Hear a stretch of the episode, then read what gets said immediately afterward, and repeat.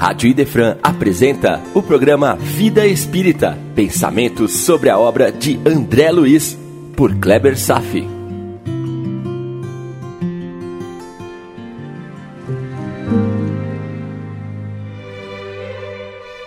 Nosso Lar, capítulo 34, com os recém-chegados do umbral, parte 2. Muito bem. Vimos anteriormente a importância de contextualizar o ambiente histórico para se compreender melhor o comportamento humano em determinada época específica, não confundindo com o que seríamos hoje dentro do mesmo contexto. Vamos ver no Livro dos Espíritos o contexto da escravidão. Questão 829. Existem homens que estejam destinados por natureza a ser propriedade de outros homens? Essa pergunta é bem clara.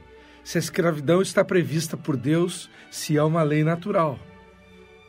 Resposta: Toda submissão absoluta de um homem a outro homem é contrária à lei de Deus.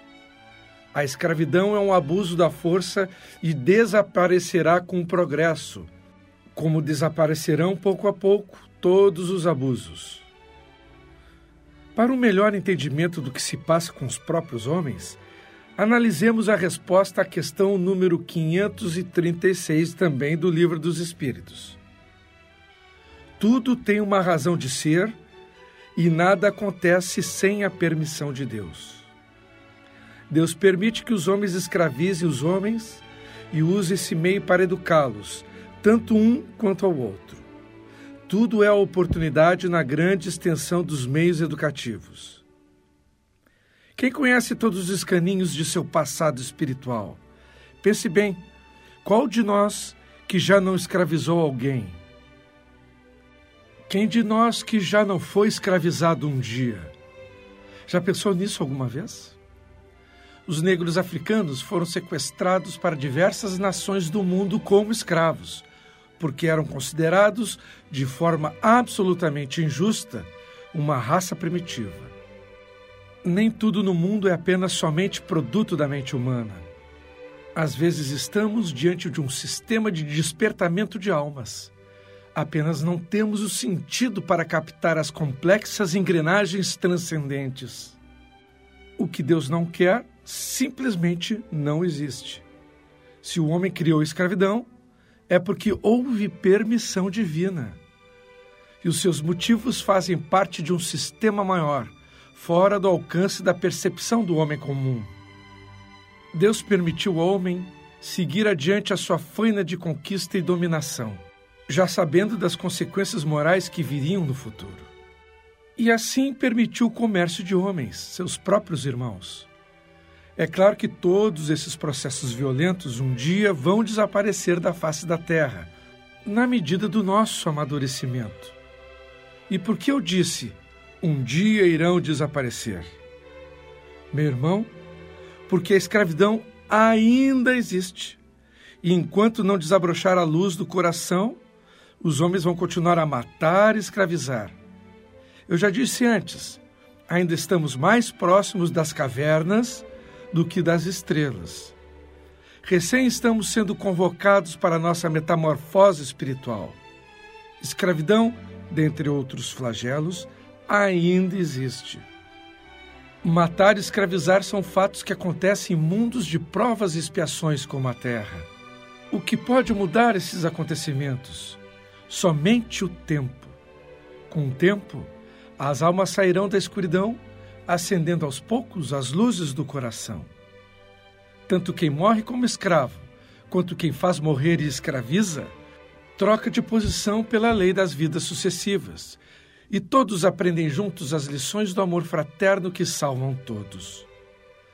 Aquele que sofreu escravidão carregará em uma nova existência o trauma transformado em tolerância e consideração Aquele que escraviza nascerá sob o jugo do bastão para aprender na dor as lições sem cátedras do não fazer ao próximo o que não quer para si.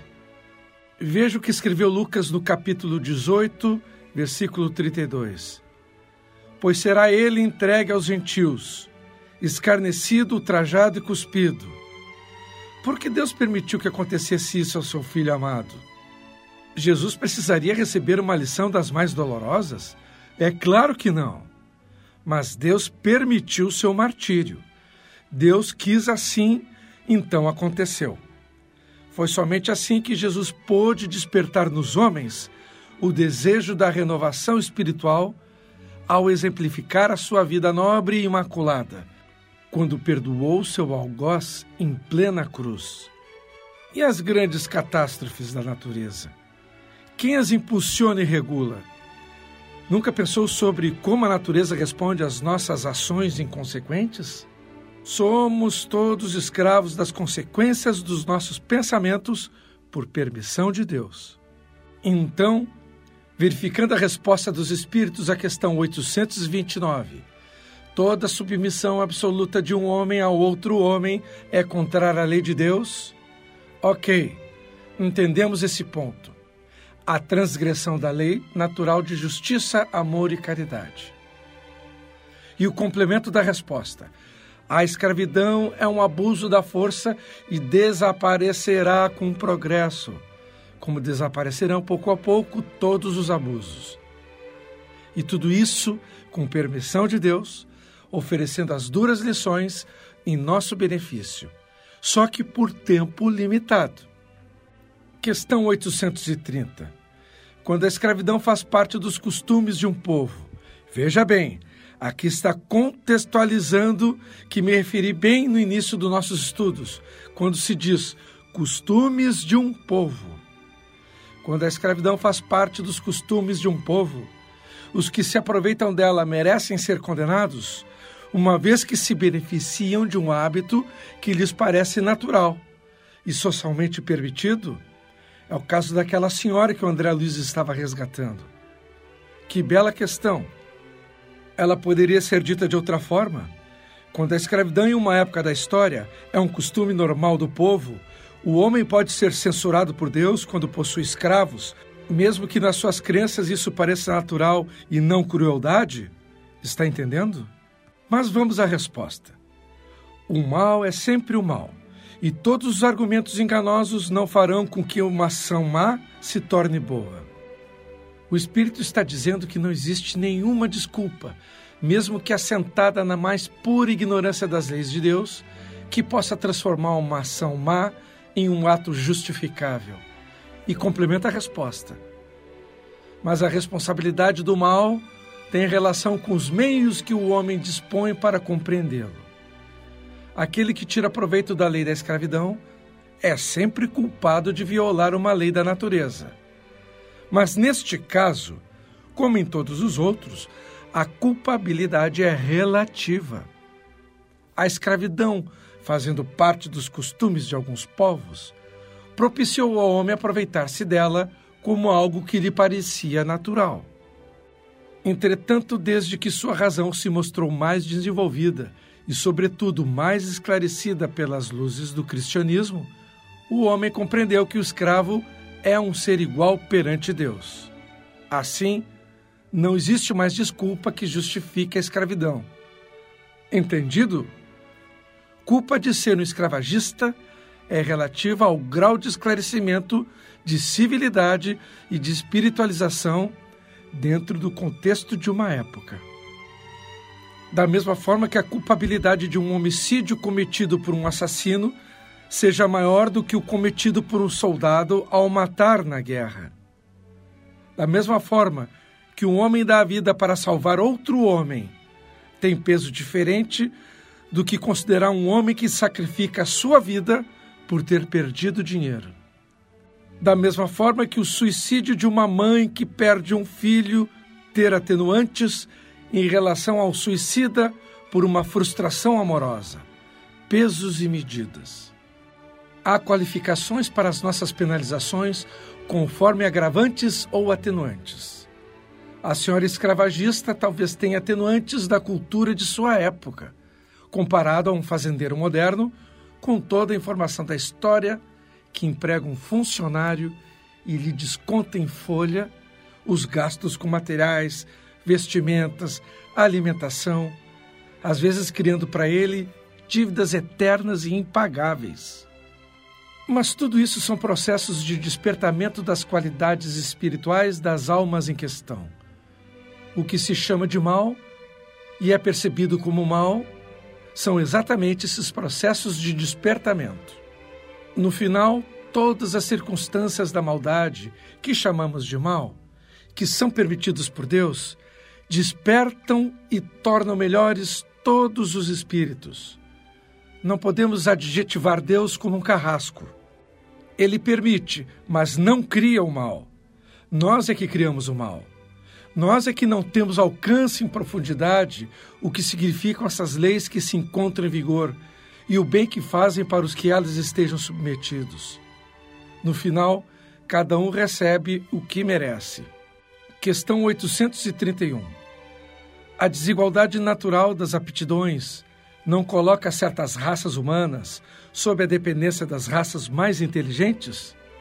Resposta: Sim, a desigualdade das aptidões coloca as raças menos evoluídas sob dependência das mais inteligentes. Entretanto, a missão das raças mais inteligentes é a de ajudar as raças mais atrasadas a se elevar, e não de embrutecê-las ainda mais pela escravidão. Durante muito tempo, os homens consideraram certas raças humanas como animais de trabalho, dotados de braços e mãos, e se julgaram com o direito de vendê-los como animais de carga. Os que agem assim acreditam possuir um sangue mais puro. Insensatos, nada enxergam além da matéria. Não é o sangue que é o mais ou menos puro, e sim o espírito. A desigualdade das raças é regra em todos os mundos, mesmo os espirituais. Não se encontra em nenhum lugar igualdade de aptidões, e nem mesmo de evolução dos espíritos que habitam determinado lugar no mundo. No entanto, os mais inteligentes foram colocados ali para ajudar os menos capacitados, como adultos ajudando crianças. Os espíritos nos ensinam que está na lei que os fortes devem ajudar os fracos, os mais inteligentes instruírem aos que são menos intelectualizados. Uma relação verdadeiramente solidária entre os povos e as humanidades entrelaçadas. Mas em mundos de provas e expiações, como a Terra, os mais fortes abusam dos mais fracos e os fazem escravos. Atualmente, ainda existe escravidão, mesmo que por formas indiretas. Assim acontece e os poderosos, ao invés de instruírem os mais fracos, acabam servindo-se deles para aumentar a sua fortuna. Na Terra, as raças mais fortes e mais ricas escravizam as subdesenvolvidas. As distorções sociais são evidentes. Se quiséssemos de verdade, o continente africano também seria próspero. Os países ricos ainda não desejam estender verdadeira ajuda, permanecendo infiltrados no país em decadência, dominando e sugando aos seus poucos celeiros, e muito do que talvez nem precisem. E no final dessa apresentação, nós vamos trazer uma música de Bob Marley, Babylon System, que fala sobre isso.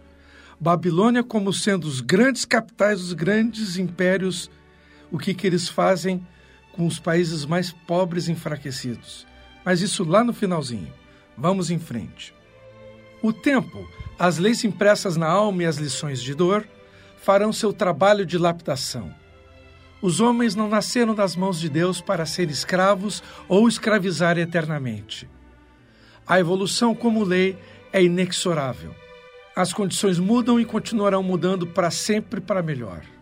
O embrutecimento dos que sofrem é ilusório, porque a lei não nos deixa retrogradar. Jamais involuímos.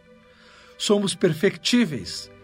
O Espírito nasceu das mãos perfeitas e é perfeito para a eternidade o que temos que perceber é a carência do despertamento dos valores imortais que trazemos desde nossa geração primordial. Todos passam por isto. As desigualdades apenas existem por causa das diferentes idades espirituais das almas, mas todas elas permanecem interdependentes para poderem coexistir. Questão 832. Existem homens que tratam seus escravos com humanidade, que não lhes deixam faltar nada por acreditarem que a liberdade os exporia a maiores privações. O que pensar sobre isso? Resposta: Eu digo que esses homens cuidam melhor dos seus interesses. Eles dispensam igual cuidado aos seus bois e cavalos para obter um bom preço no mercado.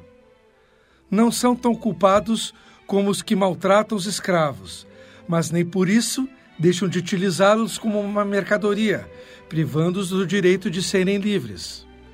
Aqui, a resposta segue a coerência com aquela outra que nos ensina que o mal é sempre o mal, não importando se numa determinada época, para determinados povos, fosse normal escravizar alguém. Poderia haver atenuantes, mas não a isenção de responsabilidades. Em todas as épocas, sempre existiram homens bons, mesmo entre aqueles que tinham escravos, porque era normal e a própria lei permitia a escravidão entre os homens. Mesmo assim, homens foram tratados como mercadorias. A lei que regulava a escravidão não mandava violentar o escravo. Isso acontecia por livre-arbítrio dos homens maldosos.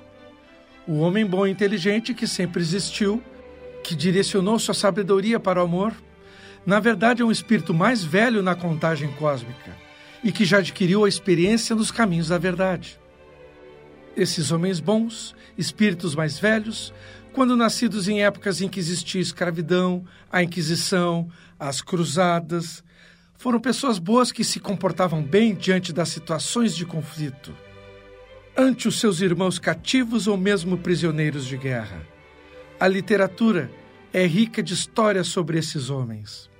Então, considerando a pergunta de Kardec sobre homens bons, tratando bem os seus escravos, vemos que os verdadeiros homens bons não escravizariam seus irmãos. E o que parece ser um homem bom é um espírito atenuado em seus interesses exploratórios. Meu irmão, retomando o capítulo de hoje, podemos considerar que aquela senhora fazendeira tem seus atenuantes, como disse. Nessas ocasiões, sentia morder-me a consciência, mas confessava-me todos os meses e seguia. Escravo é escravo. Se assim não fosse, a religião nos teria ensinado o contrário. Se por um lado esta senhora apresenta atenuantes, agora podemos analisar com mais precisão de que se tratava de uma senhora atenuada em suas ambições escravagistas, mas ainda permanecia o seu interesse em escravos como um patrimônio. Se realmente fosse boa, mesmo estando mergulhada num paradigma de sua época, onde ter escravo era normal, não o faria por princípios despertados por sua alma. E me reservo uma avaliação autocrítica. O que estamos ensinando para as pessoas sobre os valores da espiritualização? Afinal, se aquela senhora havia aprendido com sacerdotes de sua época que ter escravos era normal, como mesmo ela disse, abre aspas, pois se havia cativos em casa de bispos. Fecha aspas. Eu me preocupo de verdade sobre o que temos visto aqui no Vida Espírita. Procuro me abastecer nas inquestionáveis referências doutrinárias. Não gostaria de divergir, devagar, propagando sobre outros temas, tais como a existência de discos voadores ou comportamentos rituais porque não apresentam relação essencial com a doutrina espírita, ou porque passam a ser simples equívocos. Para que todos nós tenhamos a oportunidade de meditar sobre questões tão importantes da nossa vida, de nossa jornada, de nossa existência, o que carregamos de responsabilidades uns em relação aos outros nossos familiares, amigos, colegas e parceiros de viagem, dentro da visão do espírito de verdade. Aquela senhora fazendeira aprendeu com a religião de sua época que escravidão era uma coisa natural. Eis um equívoco ensinado pela religião. Ela acreditou piamente que depositava seu dinheiro não com a intenção de ajudar, mas de comprar uma salvação no mundo espiritual. Ela disse, abre aspas, não perdi a esperança de ser libertada de um momento para outro, porque deixei uns dinheiros para a celebração de missas mensais por meu descanso. Eis aí outro grande equívoco. Para onde vamos assim? Está na hora de crescer, deixarmos de ser crianças espirituais para darmos o próximo passo. É o que acredito que seja a nobre intenção de todos. E é o convite distribuído por centenas e centenas de livros editados para a obra espírita. E ninguém aqui está pedindo dinheiro, somente a dedicação de alguns minutos por dia em reverência ao Criador, em agradecimento a Jesus, o mentor maior da humanidade, e um pouco mais de boa vontade entre todos a senhora ainda vai sofrer um bom tempo pelos seus enganos. Mas temos a certeza que ela, assim como todos nós, terá a chance de resgatar, aprender novas lições e se submeter à eterna arte de recomeçar. Agora, no momento final, aquela música que eu havia dito há pouco, de Bob Marley Babylon System. Em anexo vai a tradução para você entender o que, que Bob Marley está dizendo dentro desta linda canção. E se você quer ter acesso à tradução da letra e mesmo quer ter acesso aos textos escritos de tudo que é falado aqui no programa, basta você se inscrever no prefixo 51 99308 8894 e pedir para se inscrever no grupo do Vida Espírita. E você vai receber todos os textos de todos os programas já gravados. Bom, mas eu vou dar uma colher de chá, porque vai valer a pena. A letra dessa música é contundente, ela é forte, ela é revolucionária, como a própria voz de Bob Marley. Bem a propósito do nosso capítulo, ela fala do opressor e do oprimido, daquele que domina, sugando aquele que é dominado. E chama o opressor de sistema Babilônia. E o sistema Babilônia, ele é sugador, ele é o vampiro. Ele suga o sangue das pessoas, extraindo o sumo, a essência, o trabalho, a servidão. O sistema Babilônia tenta florir essa imagem, construindo igrejas, construindo universidades. Mas as pessoas não precisam disso. Elas precisam do respeito, da dignidade. E isso não existe no sistema Babilônia. Então, nesse momento, eu vou ler a letra de Bob Marley. Nós nos recusamos a sermos o que vocês querem que sejamos. Nós somos quem somos e é assim que vai ser se é que você não sabe. Vocês não podem me adestrar tendo oportunidades desiguais, falando da minha liberdade, de um povo livre e liberdade. É, nós temos marchado por essa prensa de vinho há muito tempo. Rebelem-se, rebelem-se. O sistema da Babilônia é o vampiro sugando as crianças dia após dia. Eu disse que o sistema da Babilônia é o vampiro. Sistema em decadência, sugando o sangue dos que sofrem e construindo igrejas e universidades, iludindo as pessoas sem parar. Eu digo que eles estão graduando bandidos e assassinos. Olha agora, eles estão sugando sangue dos que sofrem. Contem a verdade para as crianças. Contem a verdade para as crianças agora mesmo. Porque nós temos marchado para essa prensa de vinho há muito tempo. Rebelem-se, rebelem-se agora mesmo. E nós temos sido conquistados por muito tempo. Rebelem-se. Desde o dia em que saímos das praias da terra de nosso pai e nós fomos pisoteados. Oh, agora sabemos de tudo. Temos que nos rebelar. Alguém tem que pagar pelo serviço que nós fizemos. rebele-se.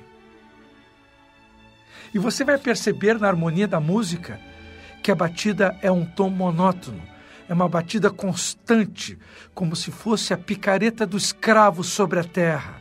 A batida faz assim do início ao fim. Bum, bum, bum. Repare nesse pequeno detalhe. Então, a harmonia da música se completa com a letra da música que vem a propósito do nosso capítulo de hoje, quando estudamos a escravidão. Agora fique com Bob Marley, Babylon System.